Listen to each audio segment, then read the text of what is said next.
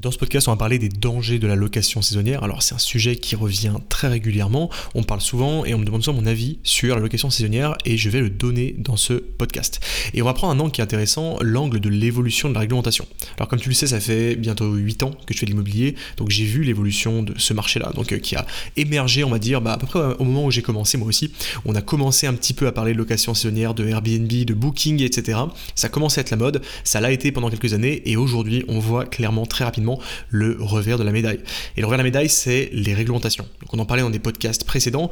Pour le coup, sur la location courte durée, les réglementations sont de plus en plus sérieuses. Et les grandes agglomérations commencent clairement à mettre le haut là à toutes ces activités-là, puisque évidemment, elles viennent apporter un certain nombre de problèmes.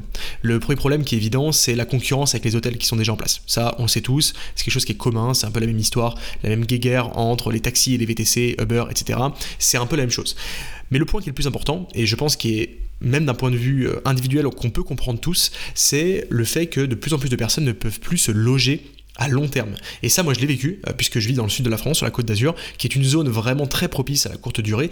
Et bah, c'est vrai que pour trouver un logement, pour des gens, des gens, qui veulent être locataires, qui veulent louer un bien pour y habiter à l'année, bah, c'est extrêmement compliqué. Et la raison, elle est simple, les personnes se disent, les propriétaires se disent tout simplement, mais pourquoi est-ce que j'irais m'embêter à louer mon bien à l'année, alors que juste en le louant de juin à septembre, je gagne plus que le loyer annuel. Donc j'ai, enfin plus et même beaucoup plus, hein, peut-être deux ou trois fois plus que le loyer annuel. Donc je n'ai aucun intérêt à louer mon bien à l'année. Et ça, ça pose problème parce que des personnes ne peuvent tout simplement plus se loger dans ces villes-là, à moins d'acheter un appartement qui en plus, au-delà de ça, est hors de prix hein, dans ces zones-là. Donc forcément, ça crée un gros problème social pour les personnes qui veulent se loger. Et donc, tout ça pour dire que les mairies mettent en place des limitations, donc soit carrément des interdictions, soit des obligations de mettre à disposition d'autres biens. En général, ce que font les mairies, c'est qu'elles disent si vous voulez louer un bien en Airbnb, vous êtes obligé d'avoir un autre appartement que vous louez en location longue durée à côté, sinon vous serez refusé, il y a des amendes qui s'appliquent, et franchement, j'ai vu les amendes, c'est quand même très important. On n'est pas sur des petites amendes, c'est vraiment, euh, vraiment, vraiment très élevé. Donc tout ça pour dire qu'au final, cette activité-là, elle a un intérêt. Parce que quand on la voit à l'extérieur, on se dit super, on peut faire plus d'argent, on loue à la nuit, etc. Mais il y a plusieurs problèmes. Il y a le problème de la réglementation, on vient d'évoquer, mais il y a aussi le problème de la gestion. Il faut dire ce qui est la gestion d'Airbnb, c'est bien loin de ce qu'on peut imaginer quand on regarde des vidéos et qu'on se dit ah bah c'est super, j'ai juste à mettre une femme de ménage et basta, c'est bon.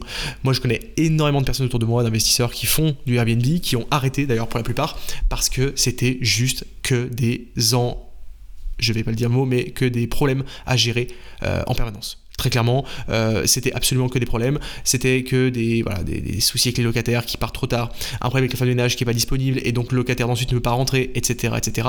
Bref, que des problèmes vraiment pénibles à gérer. J'ai notamment un très bon ami avec qui j'ai beaucoup voyagé euh, dans pas mal de pays du monde et euh, qui, bah, à chaque fois, en fait, les seuls problèmes qu'il avait à gérer au quotidien, c'était ça en fait. C'était toujours des problèmes humains liés à un locataire qui ne trouve pas l'adresse, à un locataire qui n'est pas content parce que c'est pas assez propre, de la femme de ménage qui n'est pas venue, etc., etc.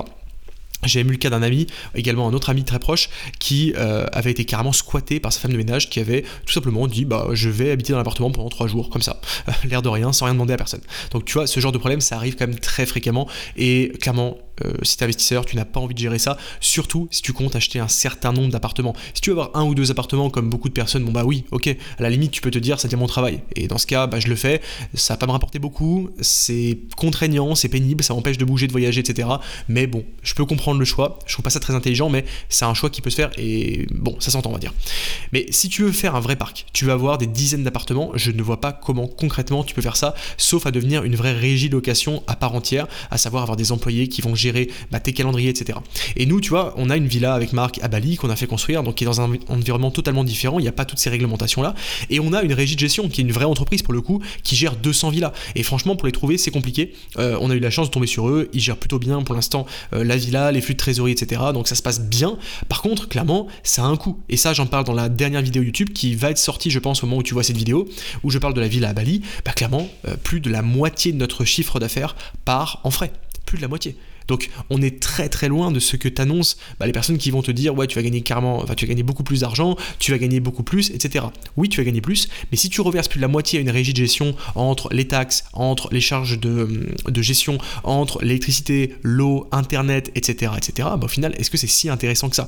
Euh, Nous à Bali pour le coup ça l'est, mais c'est vraiment parce qu'on a payé, a payé la villa à un très bon prix en plein Covid avec un, prix forcément extrêmement attractif par rapport au prix actuel, et aussi parce que bah, Bali c'est pas un marché de résidence long terme. Donc forcément, on est obligé de faire ça.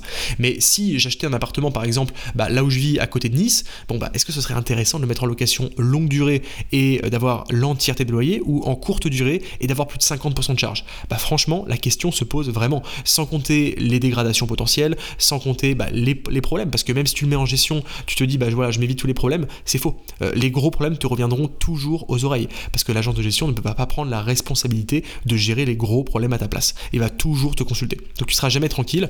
Moi de mon côté, je voyage plus de 6 mois par an, j'ai pas envie d'être dérangé pendant que je suis à l'autre bout du monde, en pleine nuit avec le décalage horaire. Je sais que mes appartements, bah, ils sont tous loués en location longue durée et j'ai aucun problème là-dessus. Et ça, pour moi, ça vaut beaucoup plus que quelques centaines d'euros par mois en plus, et sans compter eh bien, les risques financiers. Et là, on y vient, c'est la troisième partie. Les risques financiers, c'est eh bien, l'investissement initial et euh, le, le potentiel de perte de revenus dû aux restrictions. Imaginons, tu achètes un appartement qui est dédié à la location courte durée. Si au bout de un an, ta ville te dit, bah écoutez, euh, monsieur, madame, vous ne pouvez plus louer en courte durée. Qu'est-ce qui se passe? Bah, Le bien tu l'as probablement payé beaucoup trop cher parce que tu as vu ce potentiel-là, tu as vu un potentiel de rendement qui n'était valable que dans l'hypothèse de la location courte durée. Et ça, c'est le risque auquel bah, je, mets beaucoup en garde tous nos élèves sur la colocation et la courte durée. C'est bien, ça peut rapporter un peu d'argent, c'est vrai, on peut gagner un peu plus, pas de souci. Ça demande beaucoup de temps par contre, et a un risque qui est extrêmement élevé. Parce que l'alternative à voir, c'est que se passe-t-il si je ne peux plus louer de cette manière-là euh, Que tu ne puisses plus louer en location longue durée, en location meublée, il y a très peu de probabilité que ça arrive. Par contre, qu'on t'interdise la colocation, par ta copro par exemple, c'est très probable. Qu'on t'interdise la courte durée par ta copro ou par ta mairie, c'est plus que probable. Et dans ce cas-là, qu'est-ce que tu fais? Est-ce que ton bien vaut plus cher que tu ne l'as payé? Dans 99% des cas, non. Donc tu as perdu de l'argent. Est-ce que si tu loues ton bien, tu es quand même rentable et tu payes ton crédit? Dans, encore une fois, 99% des cas, non plus.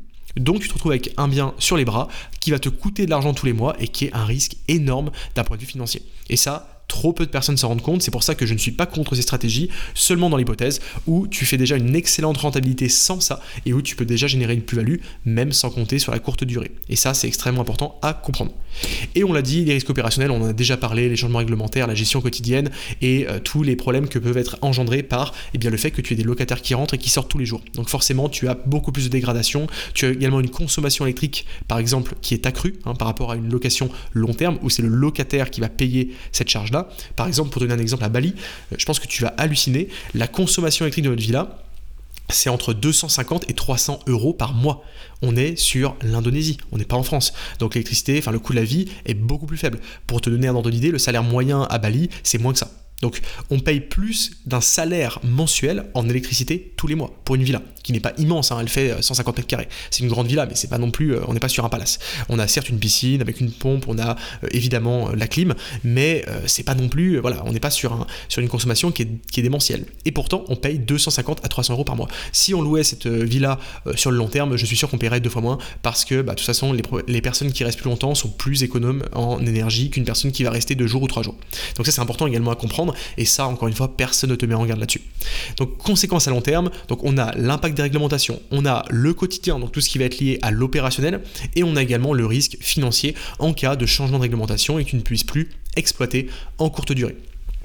Maintenant, quelles sont les alternatives et les solutions? Eh bien, c'est très simple. Hein. La solution, si tu veux générer beaucoup plus sur tes projets sans pour autant faire la courte durée ou de la colocation, bah, la solution la plus simple, c'est l'immeuble de rapport. Si tu veux faire de la location, c'est la meilleure manière d'avoir le meilleur couple entre un très bon rendement, un très bon bénéfice mensuel. Moi, de mon côté, je génère plus d'un SMIC par mois sur chacun de mes immeubles et avec ça, une gestion qui est passive, que tu peux vraiment déléguer à une agence sans avoir besoin d'être toujours sur place, sans avoir besoin d'aller faire des visites, etc., etc., et de gérer des problèmes. Moi, de mon côté, les problèmes que je gère euh, sur mes immeubles, en ayant aujourd'hui 35 lots, eh bien, je dirais que c'est un problème par an. Et un problème, ça va être par exemple un petit dégât des eaux, ça va être un problème avec un locataire, mais rien de grave. Euh, encore une fois, j'ai jamais eu d'impayé, jamais eu de problème, jamais eu de, dégradation. Là, le dernier que j'ai eu, c'est un locataire qui est décédé, tout simplement. Donc voilà, euh, donc j'ai dû gérer effectivement l'évacuation de son appartement par un huissier de justice, etc., etc. Donc tout ça, ce sont des choses qui arrivent à gérer. Alors encore une fois, j'ai pas eu à le faire moi-même. Hein. Euh, j'ai mon agence m'a contacté pour m'expliquer bah, la situation et j'ai eu besoin de leur valider, leur dire bah écoutez, vous pouvez faire la démarche auprès d'un huissier pour gérer tout ça. Mais moi, je n'ai rien fait. C'est l'agence de gestion qui a envoyé à euh, un mandataire de justice eh bien, euh, la demande. Le mandataire a conversé avec eux et a convenu d'une date où il vient avec des déménageurs pour déménager l'appartement. C'est tout. Voilà tout ce que j'ai fait. Rien de plus simple, rien de, rien de bien compliqué. Mais voilà, c'est le genre de problème qu'on a à gérer. Quand on est en courte durée, croyez-moi, avec 30 appartements ou 35 appartements, je vous laisse imaginer le quotidien que vous avez, même encore une fois si c'est délégué. Donc l'immeuble de rapport pour moi c'est la meilleure alternative. Et si vous souhaitez générer encore plus, parce que l'objectif si vous, si vous voulez en vivre c'est de rapidement générer du cash, pour ça, rien de mieux que l'achat-revente, le fait d'acheter un bien et de le revendre plus cher, c'est une méthodologie qui est qu'on développe euh, en large, en long, en large et en travers sur nos différents contenus, notamment la vidéo qui est en dessous de ce podcast, où tu verras toutes les stratégies pour générer jusqu'à un salaire par mois avec un immeuble ou jusqu'à un salaire annuel carrément d'un coup avec une opération d'achat-revente. Euh, tu verras des exemples des études de cas d'élèves et des, euh, des études de cas de nos projets avec Marc. Voilà, je te laisse là-dessus et puis on se retrouve dans un prochain podcast.